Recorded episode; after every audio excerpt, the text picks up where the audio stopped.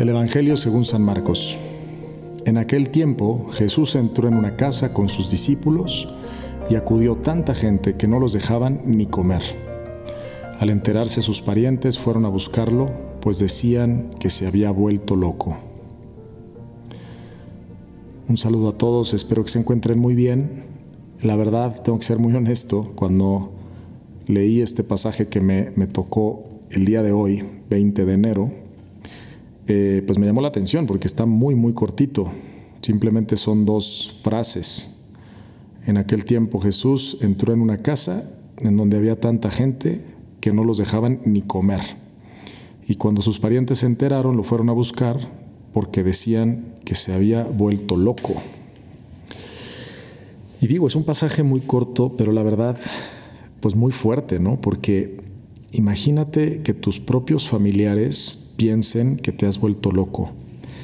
Y les voy a decir la verdad, me, me vienen a la mente muchísimos casos de personas que he conocido, sobre todo jóvenes, me toca trabajar mucho con jóvenes, que de repente, pues de tener una vida eh, pues de mucha indiferencia hacia Dios, de mucho desconocimiento de Dios, algunos de ellos que pues estuvieron en colegios católicos, pero pues como que nunca realmente hicieron una experiencia del amor de Dios, de Cristo, y otros que ni siquiera, o sea, que estuvieron en colegios pues que nunca nadie les enseñó de eso o en sus familias y que de repente por no sé, van a un retiro o tienen alguna experiencia que marca su vida y se encuentran con Jesús y literalmente se vuelven locos, locos de amor, ¿no?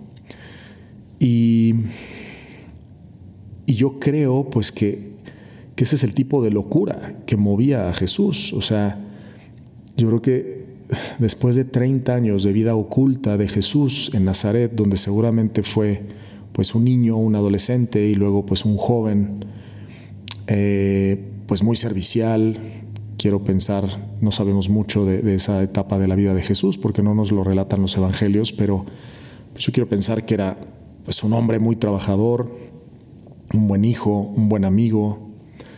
Eh, pero de repente pues se, va, se va a, cumplir su misión, se va al desierto, es bautizado en el Jordán y comienza su vida pública y empieza a predicar por todas partes y a generar pues mucho ruido, mm, pues escándalos en muchos de los judíos, a curar enfermos, a hacer milagros, en fin.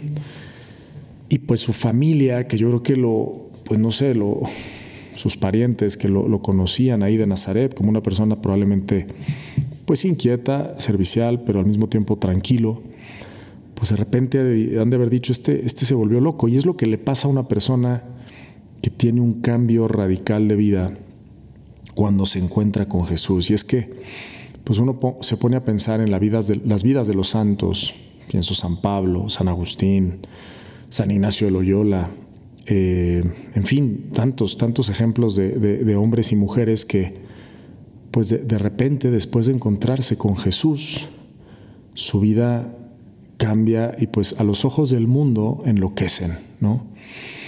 Y pues yo creo que realmente son esos locos, locos de amor los que, los que cambian el mundo, los que dejan huella. Eh, yo hace poco le preguntaba a una persona, le decía, bueno, y pues tú, ¿qué metas tienes en la vida, no?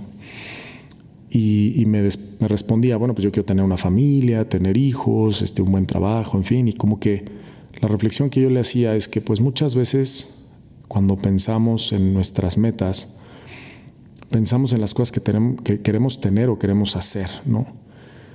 Eh, pero se nos va a pensar en, en, la persona que quiero ser, ¿no? ¿Quién quiero ser?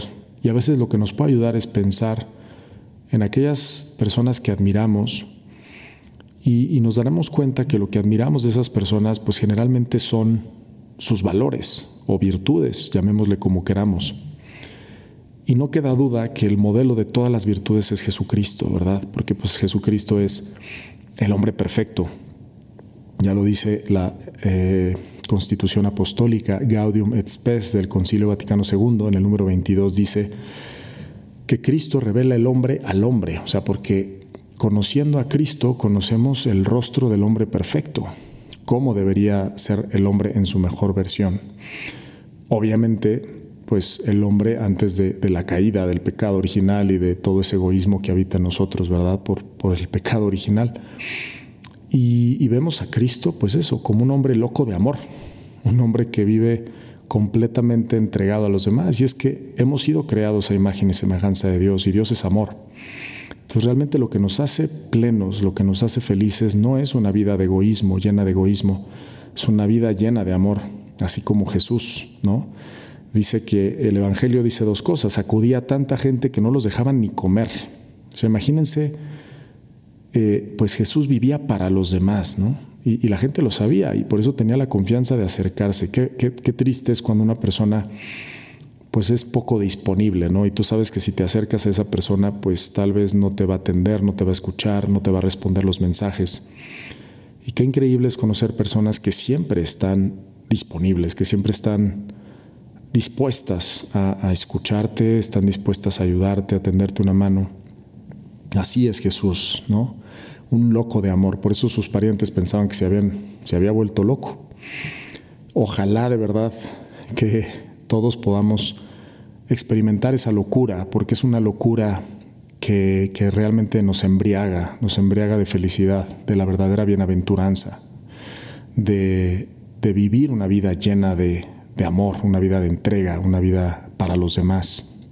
Entonces, que, Dios nos conceda a todos que, la, que, seamos personas que irradien esa, esa luz de Cristo que habita en nosotros que la gente pueda decir, pues este es un loco, ¿no? Está loco de amor.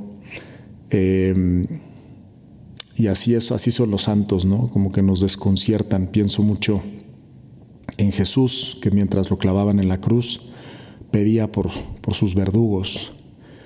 Y, hace poco un joven me decía eso, ¿no? Tuvo ahí un problema con algunas personas y me decía, padre, ¿y cómo puedo yo superar este sentimiento de, de, de rencor o de resentimiento? Yo le decía, pues Jesús nos enseña el antídoto, ¿no? Es amar a nuestros enemigos, a tal, o sea, estar tan locos de amor que, estemos dispuestos incluso a amar a nuestros enemigos. Si amamos a nuestros amigos, ¿qué mérito tenemos? Dice Jesús. Pues que Dios nos conceda ser unos locos de amor. Eh, y pues eso, eso nos viene cuando, cuando lo tenemos a Él en el corazón. Les invito a compartir este podcast para que mucha más gente pueda conocer y amar a Jesús. Yo soy el Padre Pablo Solís y me puedes seguir en Instagram en Pablo Solís LC. Que Dios te bendiga y que tengas un excelente día.